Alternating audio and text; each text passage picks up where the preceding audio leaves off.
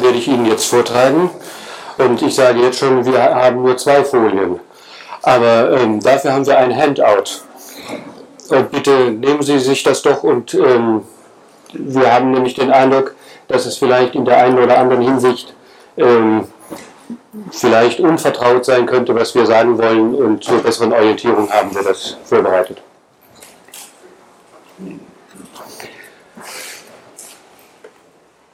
Qualitative Forschung ist ein Sammelbegriff für eine Vielzahl heterogener theoretischer, methodologischer und methodischer Zugänge zu sozialer Wirklichkeit. In der Perspektive qualitativer Forschung sind soziale Wirklichkeit und die Geordnetheit sozialer Situationen immer ein Ergebnis der Interaktion und Kommunikation der jeweils Anwesenden. Das haben die verschiedenen Verfahren qualitativer Forschung gemeinsam. Mit Aufgabe der Subjektterminologie wird Wahrheit nicht mehr in der Tiefe der Deutung gefunden, beobachtet wird vielmehr, wie Teilnehmer an Interaktionen einander beobachten und dabei jene sozialen Tatsachen produzieren, die ihnen dann vergegenständlicht als selbstverständliche Givens entgegentreten. Vorabkategorisierungen an Material, auch solche, in denen das, was der Patient sagt, als Material und das, was der Therapeut sagt, als Deutung unterschieden wird, sind keine Beobachtungsinstrumente, sondern Beiträge zur Produktion jener sozialen Tatsachen, die wir unter den Begriff der Psychotherapie fassen. Und das gilt auch für andere kategorisierende Verfahren. In den Sozialwissenschaften nun sind seit etwa 20 Jahren Tendenzen zu einer Renaissance und Rehabilitierung qualitativer Forschungsansätze festzustellen, seit kurzem auch in der Psychologie und in jüngster Zeit hält die Psychotherapieforschung nach qualitativen Forschungsansätzen in dem Maße Ausschau wie ihre eigenen, teilweise aufwendigen quantitativ-statistischen Untersuchungsdesigns oftmals nicht wirklich darüber hinauskommen, Ergebnisse zu produzieren, die sich weit weg vom Alltag professioneller Psychotherapeuten bewegen und deren Nutzen für die psychotherapeutische Praxis deshalb fragwürdig geworden ist. Qualitative Forschung hat in dreierlei Hinsicht Bedeutung erlangt. Einmal als Alternative der Datengewinnung, das hat Herr Schneewind heute schon mit vorgestellt, als Stadium der Prüfung von Hypothesen im Sinne der Hypothesengenerierung, also ein Vorstadium Hypothesengenerierung, die dann ihrerseits mit naturwissenschaftlicher oder stochastischer Methodologie geprüft werden und schließlich als Methodik mit dem Ziel der Rekonstruktion sozialer Verhältnisse. In den ersten beiden Bedeutungen ist die qualitative Forschung meist gelten gelassen worden und findet auch eine gewisse Toleranz. Die dritte Bedeutung stellt die eigentliche Innovation dar. Wir wollen das an einigen Punkten verdeutlichen. Qualitative Forschung, das ist vor allen Dingen eine Haltung, wie das die Ethnomethodologen Melvin Pollner und Jim Schenkheim bezeichnet haben, nämlich eine Haltung des radikalen Denkens und der analytischen Mentalität. Analytisch aber nicht im Sinne von psychoanalytisch, sondern eben analysierend, und zwar Sachverhalte der sozialen Welt analysierend. Man kann drei Momente an diesem radikalen Denken bestimmen. Das erste könnte man bezeichnen als die Objektivität sozialer Tatsachen, was in sich eine widersprüchliche Formulierung ist, denn das sind solche, die von jedem Gesellschaftsmitglied so akzeptiert werden, als würden sie unabhängig vom Handeln eines Einzelnen existieren also zum Beispiel Verkehrswege oder Konjunkturzyklen, Geschlechterkategorien und ähnliches. Sie sind hergestellt und gleichwohl objektiv in dem Sinne, dass sie den Einzelnen entgegentreten. Wir meinen, es ist ein erster Nutzen, wenn professionellen Psychotherapeuten scheinbar objektives Krankheitsgeschehen in seinem sozial hergestellten Charakter transparent gemacht werden kann.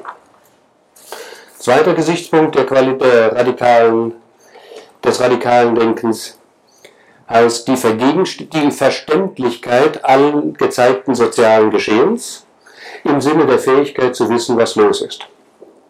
Man weiß nach wenigen Sekunden, in welchem Film man ist, wenn man mit anderen spricht.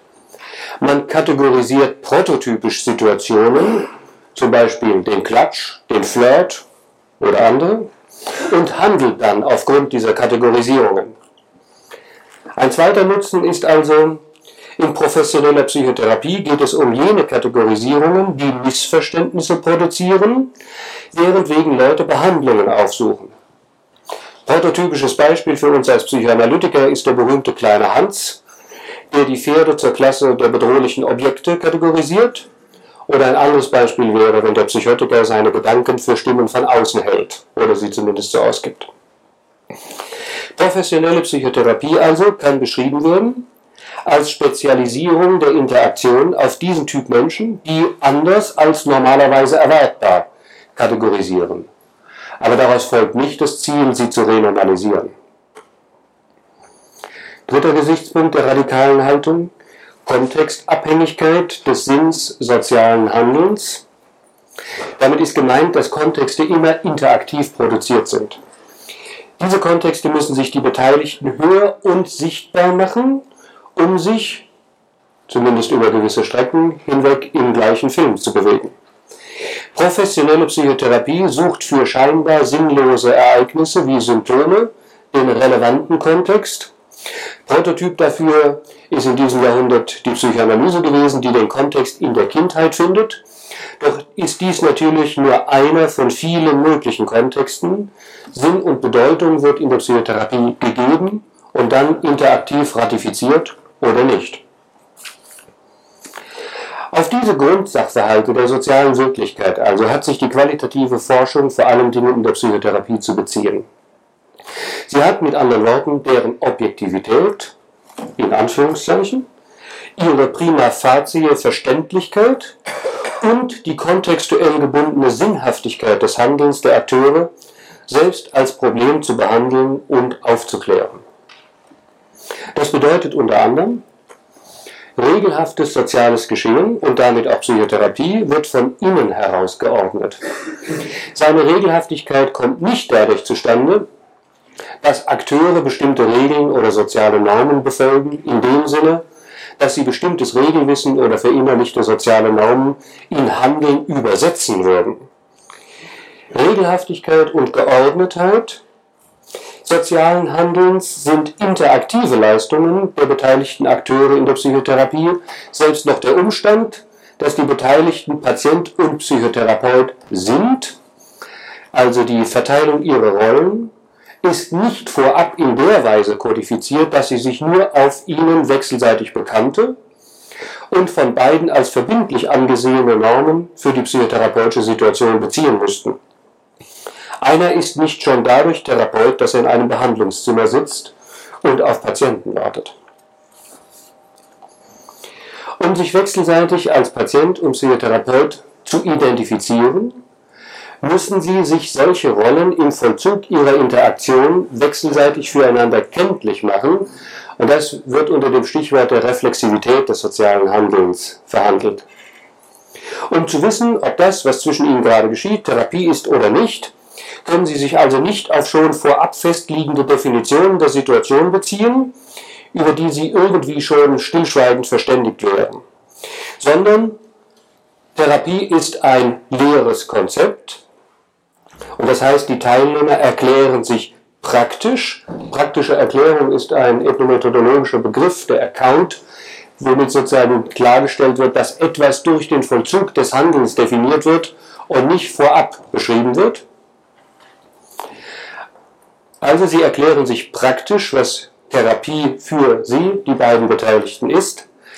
Der Nutzen für den Therapeuten besteht darin, dass professionelle Psychotherapie nicht allgemein definiert, sondern immer nur individuell im praktischen Vollzug realisiert werden kann.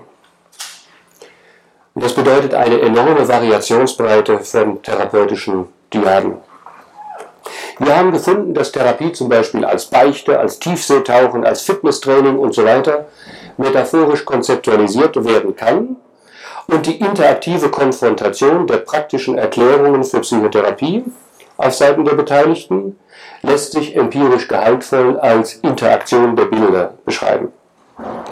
Die entstehenden Konflikte sind im Grunde dem Typ nach nicht viel anders, als wenn ein Ehemann seine Reise als ökonomisches Unternehmen, seine Frau hingegen sie als spirituelle, ein Ehemann seine Ehe als ökonomisches Unternehmen, seine Frau sie als spirituelle Reise praktisch definieren würden. Was sind Daten der Forschung? Da der Sinn des sprachlichen und nicht sprachlichen Handelns der Akteure sich nur unter Bezug auf den Kontext erschließt, muss qualitative Forschung die Kontexte erhalten, in die das Geschehen eingelassen ist. Kontexte dürfen weder wegabstrahiert werden, zum Beispiel indem der Forscher das Geschehen nach Maßgabe eigener theoretischer Vorannahmen auf wenige Kategorien hin abstrahiert, noch dürfen Kontexte vom Forscher selbst eingeführt werden. Wir wollen das kurz an einem Beispiel illustrieren.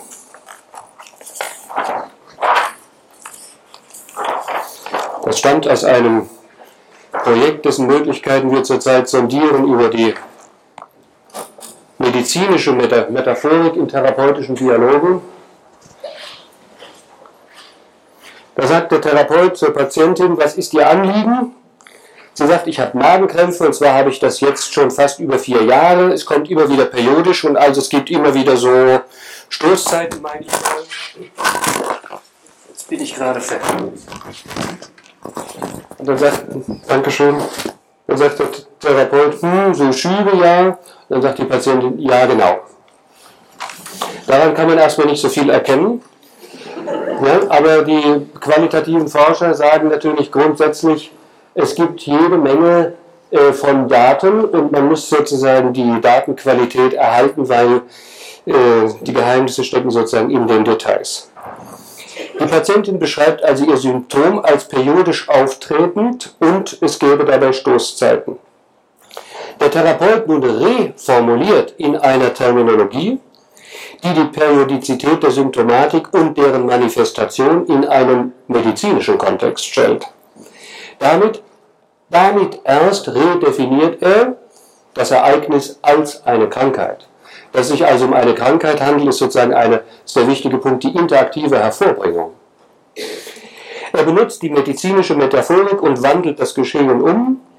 Die scheinbar semantische Bestätigung der Patientin ist jedoch von der Interaktion her gesehen, also dieses letzte, ja genau, ist von der Interaktion her gesehen nicht mehr als ein Hörersignal. Sie möchte weitersprechen und tut das dann auch ohne Unterbrechung. Und im gleichen Gespräch kommt es zu einer Wiederholung dieser Umwandlung in einen quasi medizinischen Diskurs. Und man freut sich, wenn man das findet, weil es dann sozusagen eine Bestätigung des Musters ist. Danke. Die Patientin erklärt also ihre berufliche Tätigkeit und sagt dann, ja, das klappt dann auch alles, aber ich gebe zu viel von mir in dieser Zeit. Hm. Und wenn so ein Kurs drei Tage dauert, dann äh, kann ich danach ausgebrannt sein. So ein Kerzenprinzip. Hm. Und, ähm, und noch, vielleicht können wir nochmal zurückkommen zu der Symptomatik. Magenkrämpfe, auch Sodbrennen? Nein, überhaupt nicht. Kein Sodbrennen. Nein, nur die Krämpfe. Ja? Also man sieht das, glaube ich, sehr schön an diesem Beispiel. Also der Therapeut bezieht sich erneut auf einen externen medizinischen Kontext, der nun in seiner verhaltenssteuernden Mächtigkeit wahrgenommen werden kann.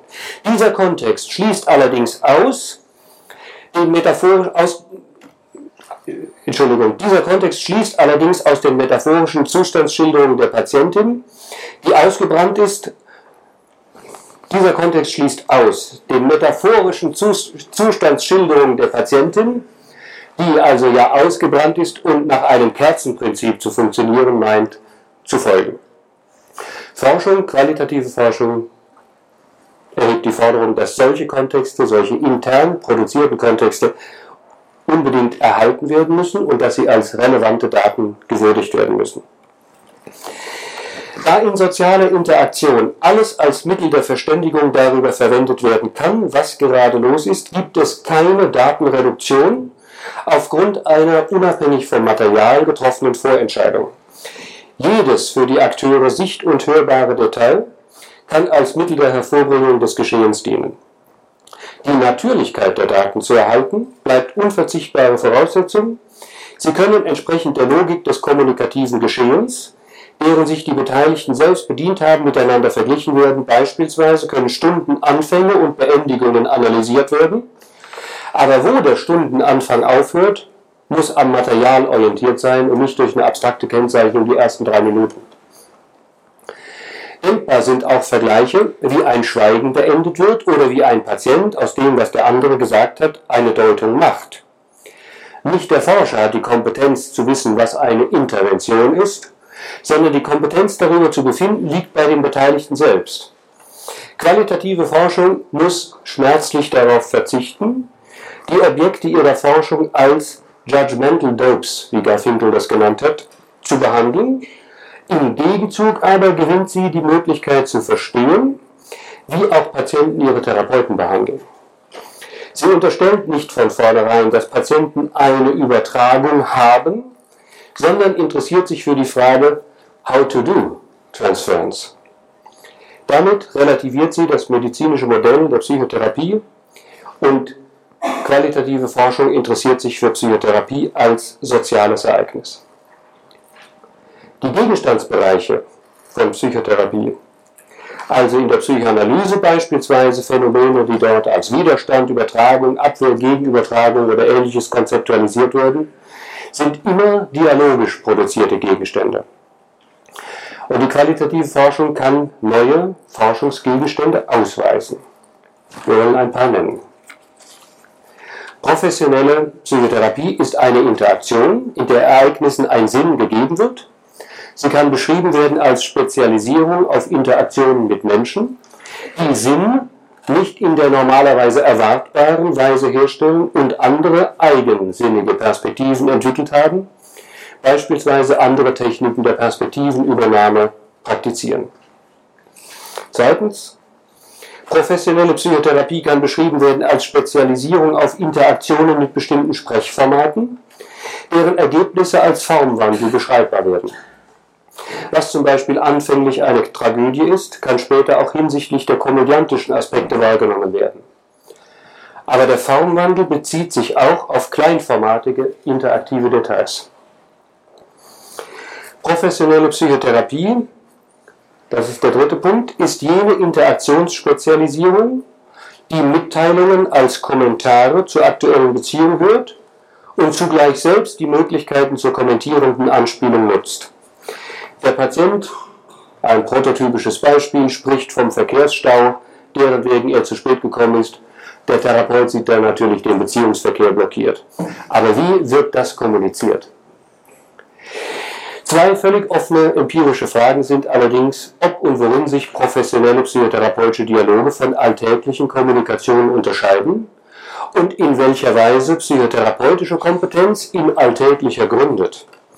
Welche Leistungen zum Beispiel erbringen alltägliche Helfer, wie Friseure, Barkeeper, Prostituierte, Taxifahrer, wenn sie mit Problemgesprächen konfrontiert werden?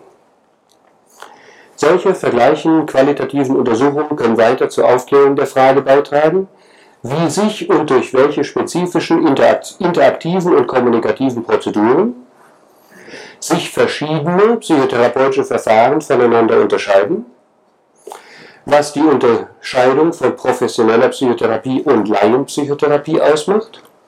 Und nicht zuletzt, worin sich Alltagskommunikation von institutioneller psychotherapeutischer Kommunikation unterscheidet oder nicht unterscheidet. Schließlich dürfte die qualitative Forschung einiges zur Beantwortung der Frage beitragen können, wie sich Modelle, Konzepte und Theorien der verschiedenen psychotherapeutischen Schulen zu den Ereignissen im psychotherapeutischen Prozessverhalten, auf die sie sich beziehen.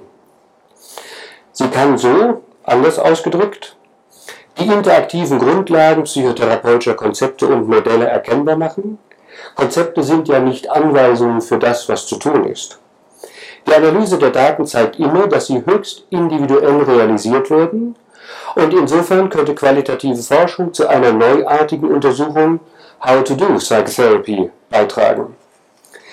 Wenn Psychotherapeuten sich auf der Ebene von Konzepten und Modellwissen darüber verständigen, was sie tun, bedeutet es noch lange nicht, dass sie faktisch das Gleiche getan haben. Aber ein neuer, weiterer Gegenstand tut sich auf.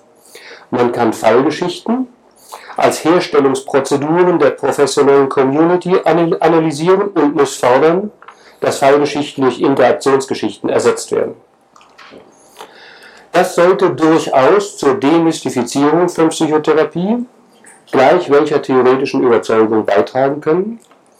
Psychotherapie ist also nicht planbar in dem Sinne, dass bestimmte Verhaltensweisen oder Interventionen in bestimmten Situationen zu bestimmten vorhersagbaren Reaktionen auf Seiten des Patienten führen. Der unmittelbare Nutzen von qualitativer Forschung für praktische Zwecke dürfte somit darin liegen, dass sie die kommunikative und interaktive Sensibilität vom Psychotherapeuten insbesondere für interaktive Details unterstützen kann, indem sie dafür aufmerksam macht, dass sie, was auch immer sie im Behandlungszimmer tun oder lassen, in jedem Moment zu einer Koproduktion des Geschehens durch beide bzw. alle Beteiligte beitragen. Und schließlich dürfte auch der genannte Umstand von unmittelbarer praktischer Konsequenz sein, dass Auffassungen von der psychotherapeutischen Machbarkeit psychischer Veränderungen relativiert werden bzw. sich sozusagen als Ideologie erweisen. Was therapeutisch angemessenes Verhalten und was richtige therapeutische Interventionen sind, bemisst sich also nicht an Übereinstimmung mit theoretischen Vorstellungen und Modellen, sondern am Fortgang der Interaktion. Es kommt nicht darauf an, das letzte Wort zu haben, sondern ein nächstes zu finden. Vielen Dank.